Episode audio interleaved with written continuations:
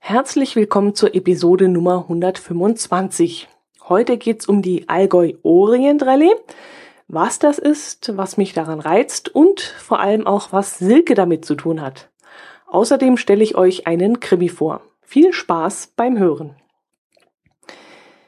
Die Allgäu Orient Rallye ist das angeblich letzte echte Abenteuer, das es in Deutschland gibt. Naja, gut, sagen wir mal, sagen wir mal, Jo, passt schon. Bei der Allgäu Orient Rallye kann jeder mitmachen, der schnell genug ist, sich anzumelden. Denn die 111 Startplätze sind wirklich heiß begehrt und sind innerhalb kürzester Zeit ausgebucht. Es werden nur Fahrzeuge zugelassen, die mindestens 20 Jahre und auch straßentauglich sind. Jüngere Fahrzeuge dürfen zwar auch mitfahren, aber nur wenn sie weniger als 1111,11 Euro wert sind. Es sind sowohl Autos als auch Motorräder zugelassen, allerdings weiß ich jetzt nicht, welche Wertgrenze die Motorräder unterlegen sind, denn äh, sie dürfen natürlich äh, eine andere Preisklasse haben als jetzt solche Autos. Der Weg führt von Oberstaufen nach normalerweise nach Amman in Jordanien, aber aufgrund der politischen Lage mancher Länder, die auf dem Weg dorthin liegen, wurde das Ganze dieses Jahr nach Teheran verlegt. Hintergrund dieser ganzen Rallye ist es auch, Kontakte zu den Einheimischen zu knüpfen, natürlich auch fremde Kulturen kennenzulernen und nebenbei auch noch soziale Projekte zu unterstützen. Auf dem Weg nach Teheran müssen die Teilnehmer verschiedene Einrichtungen besuchen und dort Spenden abgeben, die sie zuvor gesammelt haben. Und am Schluss werden die Fahrzeuge am Zielort in Einzelteile zerlegt und auch einzeln verkauft. Und das Geld, das daraus entsteht, das äh, kommt einem guten Zweck zugute. Ich verfolge diese Veranstaltungen jetzt schon seit vielen Jahren und erwarte auch immer voller Spannung den nächsten Start im folgenden Jahr. Dieses Jahr geht's am 30. April um 8 Uhr in Oberstaufen los. Also man kann so sagen, Pi mal Daumen ähm, ist das immer das Wochenende rund um den 1. Mai. Ich merke mir das immer daran, dass das ausgerechnet auch an dem Wochenende ist, wo in Oberstaufen der Jazzfrühling beginnt und ich kann mich dann immer nicht entscheiden, zu welcher Veranstaltung ich dann gehe. Zum Start der Allgäu Orient Rallye oder eben zum Start des ähm, Frühlings, des Jazzfrühlings. Ja, der Start der Allgäu Orient Rallye in Oberstaufen ist dann immer ein Riesenspektakel. Als Zuschauer steht man dann allerdings immer etwas da wie bestellt und nicht abgeholt. Die Aufregung selbst teilen sich nämlich die äh, Teilnehmer unter sich auf. Aber trotzdem schaue ich mir das immer ganz gerne an. Ähm, die Autos vor allem, die doch recht äh, abenteuerlich aussehen, voll bepackt sind. Und eben auch die Aufregung der Teilnehmer, die einfach darauf warten, dass es endlich losgeht. Ja, meist fahre ich dann gegen Mittag wieder nach Hause und äh, mit ein wenig Sehnsucht in der Seele. Mich selbst würde nämlich so eine Fahrt auch ziemlich reizen, aber ich bin, glaube ich, nicht unbedingt der richtige Typ dafür. Ja, wenn man ehrlich ist, eigentlich spricht alles, aber auch alles dagegen, dass ich jemals so eine Reise mache. Da bleibe ich dann lieber daheim und lese darüber, zum Beispiel die Berichte derer, die dabei waren und in ihren Blogs darüber schreiben, oder eben auch diverse Bücher, die schon darüber geschrieben wurden. Silke und ich haben uns mal auf einer Wanderung über die Allgäu Orient Rallye unterhalten und äh, ausgetauscht und als sie dann irgendwann mal krank war, zu Hause lag und sich langweilte, habe ich ihr dann ein kleines Büchlein zugeschickt, das ihr die Zeit verkürzen sollte. Das Buch handelte dann auch von dieser Allgäu Orient Rallye und am besten stellt sie es uns mal persönlich vor. Sie hat mir nämlich eine kleine Buchrezension per Audiokommentar zukommen lassen und die möchte ich euch hier gerne mal einspielen. Hört doch mal rein. Hallo Dotti. Als ich Ende Januar wegen einem dicken Fuß daheim bleiben musste, bekam ich von der Post ein Paket zugestellt. Ich wunderte mich schon etwas, da meine eigene Bestellung nicht so schnell kommen konnte und vor allen Dingen nicht in diesem kleineren Päckchen Platz gehabt hätte. Ich humpelte wieder zum Sofa zurück und als ich dort ankam, war ich froh, dort angekommen zu sein, denn ich musste mich erst mal setzen. Meine Verblüffung war einfach zu groß, ich war nur noch baff. Ich hielt ein Buch mit dem Titel Die Allgäu Orient Rallye 2013 auf dem Weg von Deutschland nach Jordanien und einen Zettel mit dem Text Gute Besserung und ich erwarte natürlich wieder eine ausführliche Buchrezension mit einem zwinkernden Smiley. Liebe Grüße, Dotti in der Hand. Ständig fragte ich mich, ist diese Buchauswahl ein Zufall oder habe ich es irgendwann mal gegenüber der Dotti erwähnt, dass ich dort gerne mal eines Tages mitfahren möchte? Hm, ich weiß es nicht mehr. Aber ich denke, liebe Dotti, da kannst du mir bitte vielleicht eine Antwort auf meine Frage in deinem Podcast geben. Auf jeden Fall handelt das Buch über ein Thema, über das die liebe Dotti ja schon öfters mal berichtet hat. So, jetzt komme ich natürlich erstmal sehr gerne dieser lieben Aufforderung nach. Das Buch war sehr schnell und zwar innerhalb von zwei Tagen gelesen. Es erschien in einem Book-on-Demand-Verlag und ich vermute, dass das der Grund ist, warum vor allen Dingen fast nur am Anfang des Buches viele Rechtschreibfehler zu finden sind. Aber das störte mich nicht wirklich. Mir geht es nur um den Inhalt des Buches und der war wirklich spannend, kurzweilig und mit Witz geschrieben. Das Buch ist in sehr vielen kurzen Kapiteln eingeteilt und handelt am Anfang erstmal davon, wie es rund um den Autor begonnen hat, wie er auf die Idee gekommen ist, an dieser Rallye teilzunehmen, wie er seine Mitfahrer sucht, Sponsorensuche und das Wichtigste, die Autosuche. Hier wurde dann auch gleich eine Bedingung der Rallye angesprochen. Die Autos müssen entweder älter wie 20 Jahre alt sein oder der Wert nicht höher wie 1111,11 Euro.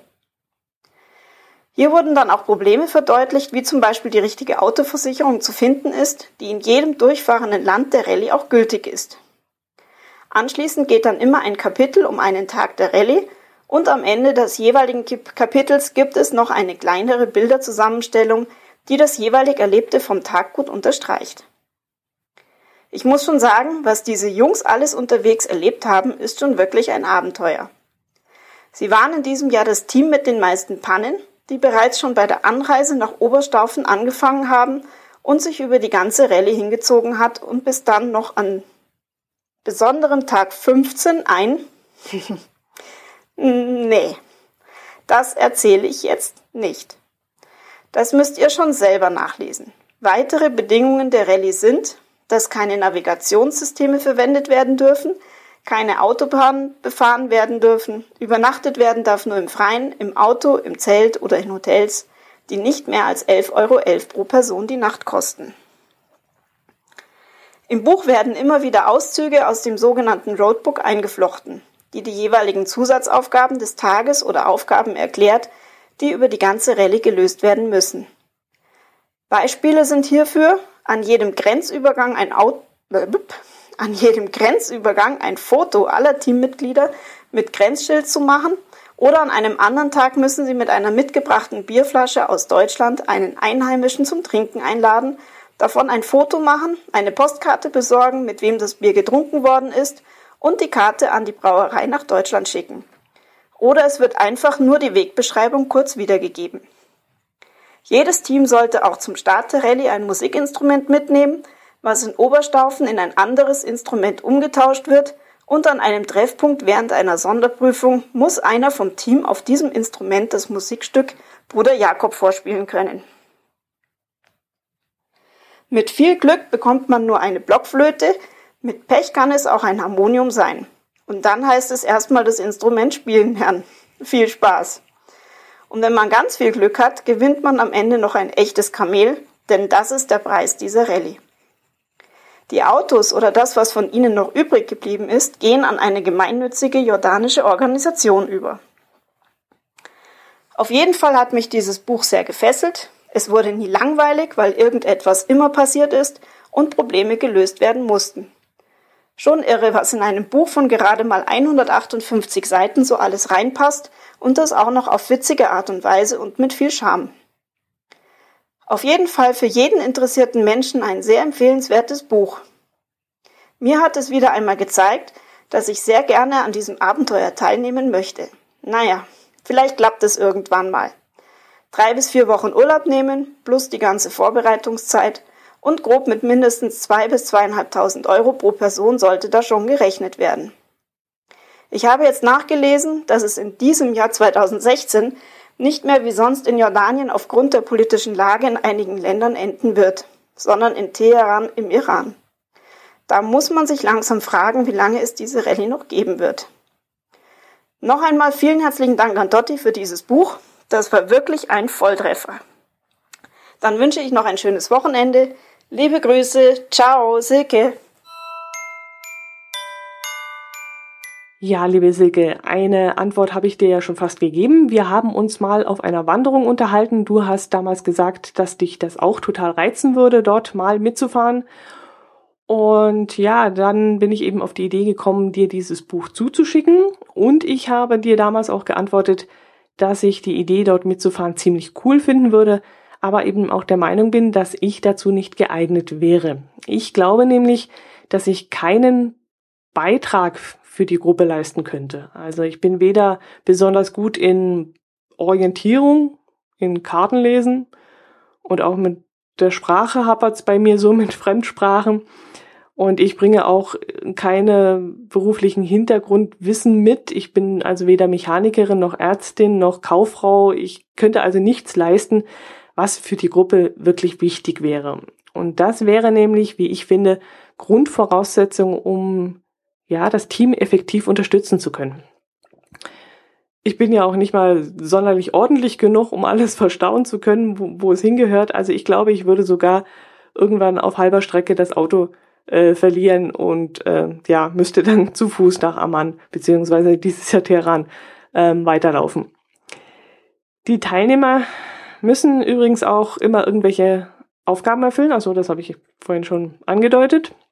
Äh, ich könnte euch mal erzählen, was da so in den letzten Jahren gelaufen ist. Zum Beispiel müssen sie, äh, mussten sie Allgäuer Bier gegen einheimisches Bier tauschen. Was ich allerdings etwas seltsam fand, weil sie ja irgendwann nur noch durch Länder fahren, in denen kein Alkohol getrunken werden darf oder soll, aus Glaubensgründen. Aber es waren auch ein paar andere mh, mm, Tests dabei, zum Beispiel, wie Silke von, vorhin in ihrem Beitrag gesagt hat, mussten sie mal Musikstücke nach fremden Noten einspielen. Und das fand ich dann schon wieder richtig cool. Also diese Aufgaben fand ich dann schon interessant. Aber seht ihr, ein Instrument würde ich jetzt zum Beispiel auch nicht spielen, also wäre ich da auch schon wieder nicht nütze und äh, völlig überflüssig für die ganze Fahrt. Ja, dieses Jahr wäre sogar kurzfristig äh, noch möglich gewesen, noch mitzufahren.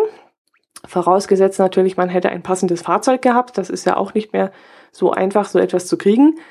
Aber es sind kurz vorher noch einige Gruppen abgesprungen und äh, ich weiß jetzt zwar nicht warum, warum sie abgesprungen sind, aber zwischen den Zeilen habe ich so herausgelesen, dass ihnen die politische Lage doch etwas zu brenzlig geworden ist. Aber das war jetzt nur eine Vermutung von mir, ich weiß es nicht. Vielleicht ist es auch an finanziellen Mitteln gescheitert. Jedenfalls haben doch noch zum Schluss ein paar Teams abgesagt und man hätte wohl auch noch kurzfristig einspringen können. Aber wie kriegt man noch so schnell ein Fahrzeug her? Das wäre natürlich die nächste Frage. Wer sich für diese aufregende Reise interessiert und das gerne mal mitverfolgen möchte, kann ab dem 30. April also auf diversen Blogs der Fahrer und Fahrerinnen alles mitverfolgen. Viele Teams führen ein Tagebuch auf ihrem Blog oder im, im, äh, auf Facebook. Mir ist aber, aber in den letzten Jahren immer wieder aufgefallen, dass die Teilnehmer anfangs immer sehr fleißig blocken, aber nach ein paar Tagen wird es dann für die ziemlich stressig und belastend und zwar so belastend, dass sie das Online-Tagebuch dann immer sehr vernachlässigen und die Eintragungen immer seltener werden. Auf der offiziellen Seite des Veranstalters unter www.allgäu-orient.de findet ihr eine Liste der teilnehmenden Teams aus ganz Deutschland, aber auch aus der Schweiz und Österreich. Und sogar eine irische Flagge habe ich gesehen. Also das ist schon fast ein internationales Rennen. Natürlich ist vor allem der Spaß äh, ein wichtiger Bestandteil dieser Rallye, aber ich glaube, es ist auch sehr stressig und anstrengend und eine echte Herausforderung. Gut, als daheimgebliebener kann man also auch in den Blogs lesen, man kann aber auch Bücher kaufen dazu, davon gibt es jetzt inzwischen eine ganze Menge. Da könnt ihr dann einiges über dieses Abenteuer lesen. Jo, also eine Buchrezension von Silke zu diesem Thema haben wir ja schon gehört und weil es so schön ist, kommt noch eine von mir hinterher. Allerdings nicht zu diesem Thema, sondern zu einem Thriller. Blinde Vögel heißt das Buch von Ursula Poznanski, die auch den Thriller 5 geschrieben hat, durch den ich eigentlich erstmal auf die Autorin aufmerksam geworden bin. Das war also 5, war das erste Buch, das ich von ihr gelesen habe. Blinde Vögel ist jetzt das zweite. Und von dem möchte ich euch jetzt erzählen. Worum geht es in dem Thriller? Auf einem Salzburger Campingplatz werden zwei Tote gefunden. Der Mann wurde erschossen und die Frau wurde erwürgt. Offensichtlich bestand zwischen den beiden aber keinerlei tiefgreifende Verbindung, außer dass sie beide auf Facebook in der gleichen geschlossenen Gruppe unterwegs waren und sich äh, dort auch über Lyrik ausgetauscht haben. Falls jetzt wieder ein paar aufhorchen, äh, so von wegen Campingplatz, Camping, das äh, war auch der einzige Berührungspunkt mit Camping, als die beiden Leichen nämlich auf dem Campingplatz gefunden wurden. Mehr kam dann leider nicht. Ich hätte es jetzt ganz interessant gefunden, wenn das Ganze weiter auf einem Campingplatz gespielt hätte, aber das Hauptthema ist wirklich Facebook. Gruselig fand ich es aber am Anfang schon irgendwie, denn wir haben schon mal auf einem Salzburger Campingplatz übernachtet und natürlich haben sich dann gleich ein paar Bilder in meinen Kopf äh, geformt aber da die Szene dann nur ganz kurz beschrieben wurde in dem Buch, war das Ganze auch schnell wieder vorbei und ich habe es dann ja aus meinem Kopf rausbekommen. Ja, aber wie gesagt, das Thema Facebook hat mich dann äh, sehr viel beschäftigt in dem Buch, hat mich auch sehr interessiert. Zwar bin ich bei Facebook nicht sonderlich aktiv, aber die Idee daraus, einen Krimi zu machen, fand ich dann doch sehr interessant. Übrigens, wenn ich jetzt öfters mal Thriller und dann wieder Krimi sage, dann wundert euch bitte nicht, denn äh, ja, auf dem Buch steht zwar Thriller, aber irgendwie war das für mich eigentlich nur ein Krimi, weil der Täter nämlich nicht von Anfang an feststand und weil die Ermittlungsarbeiten so detailliert dargestellt wurden. Es war also keine Jagd nach dem Täter, sondern der Täter musste erst noch ermittelt werden und die Lage spitzte sich dann auch nicht so sonderlich zu, dass ich da gepackt an diesem Buch gesessen hätte. Ähm, es gab dann also auch zum Schluss niemanden, der zum, ja, akut in Gefahr schwebte, sondern die Ermittlungsarbeiten wurden so Step by Step vor dem Leser ausgebreitet. Äh, und das Zuspitzen der Lage, das fehlte gänzlich.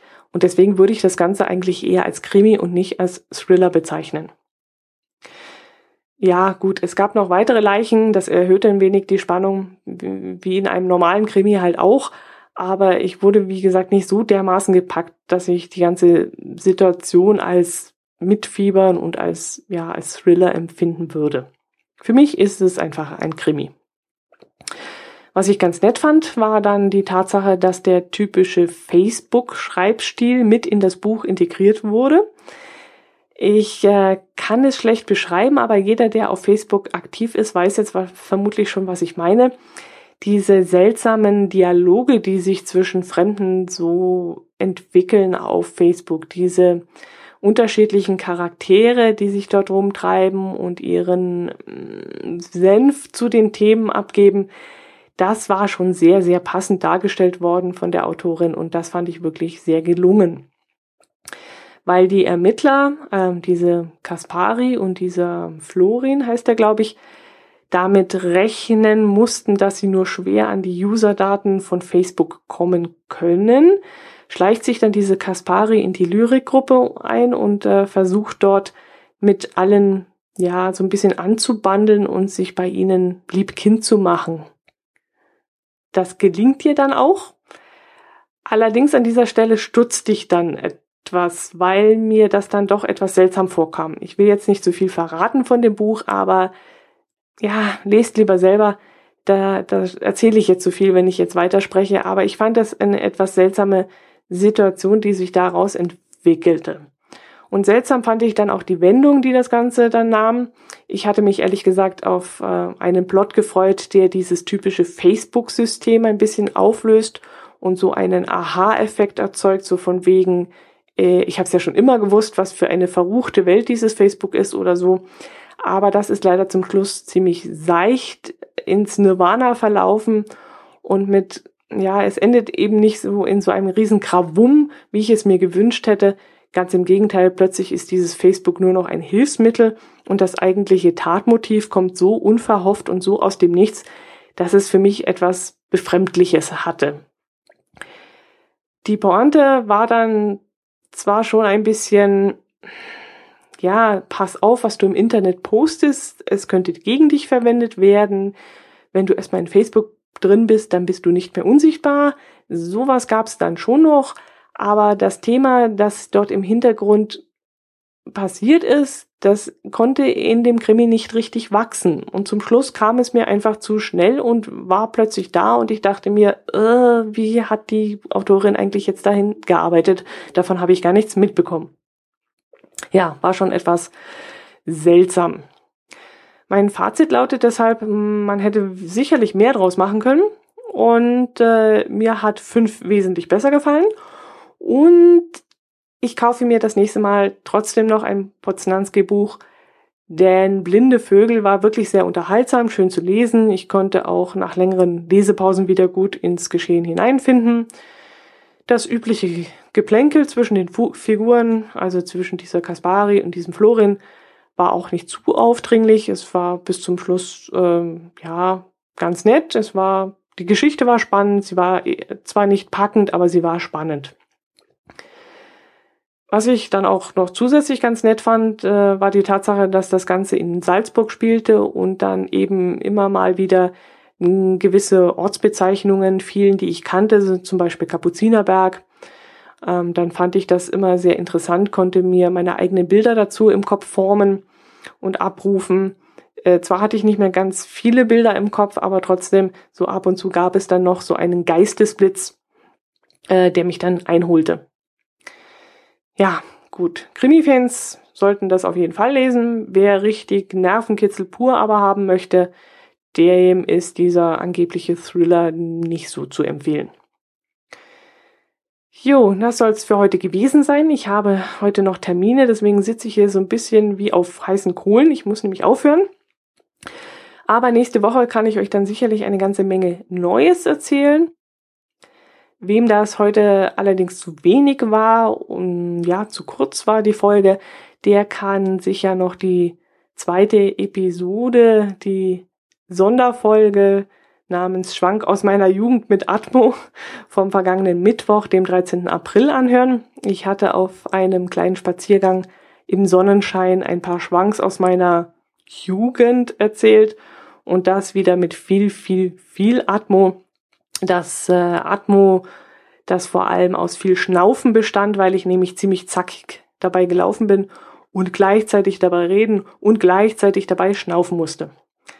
Aber Motorengeräusche sollt ihr auch auf die Ohren bekommen, allerdings von vorbeifahrenden Autos. Ich saß, wie gesagt, nicht im Auto selbst, aber auf der kleinen Nebenstrecke, auf der ich da lief, fuhren dann doch ab und zu mal Autos vorbei, die mich bei der Aufnahme störten. Wenn euch das nicht interessiert, ich habe es extra wieder auf einen anderen Wochentag gelegt, damit ihr gleich deutlich erkennen könnt, dass es sich dabei nicht um die regulären Folgen, sondern um eine Sonderfolge handelt.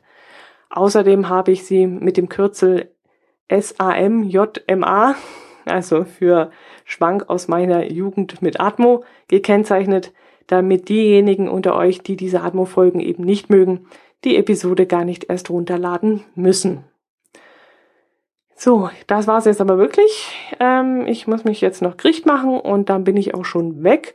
Und ich hoffe, ihr seid nächste Woche wieder dabei. Dann wird es auf jeden Fall länger, das weiß ich jetzt schon. Und ich freue mich drauf, wenn ihr dann wieder zuhorcht. Und ähm, ein Dank nochmal. Ich darf mich nochmal bedanken für die Amazon-Einkäufe. Es ist wieder was eingegangen. Dankeschön. Und Servus, macht es gut. Tschüss.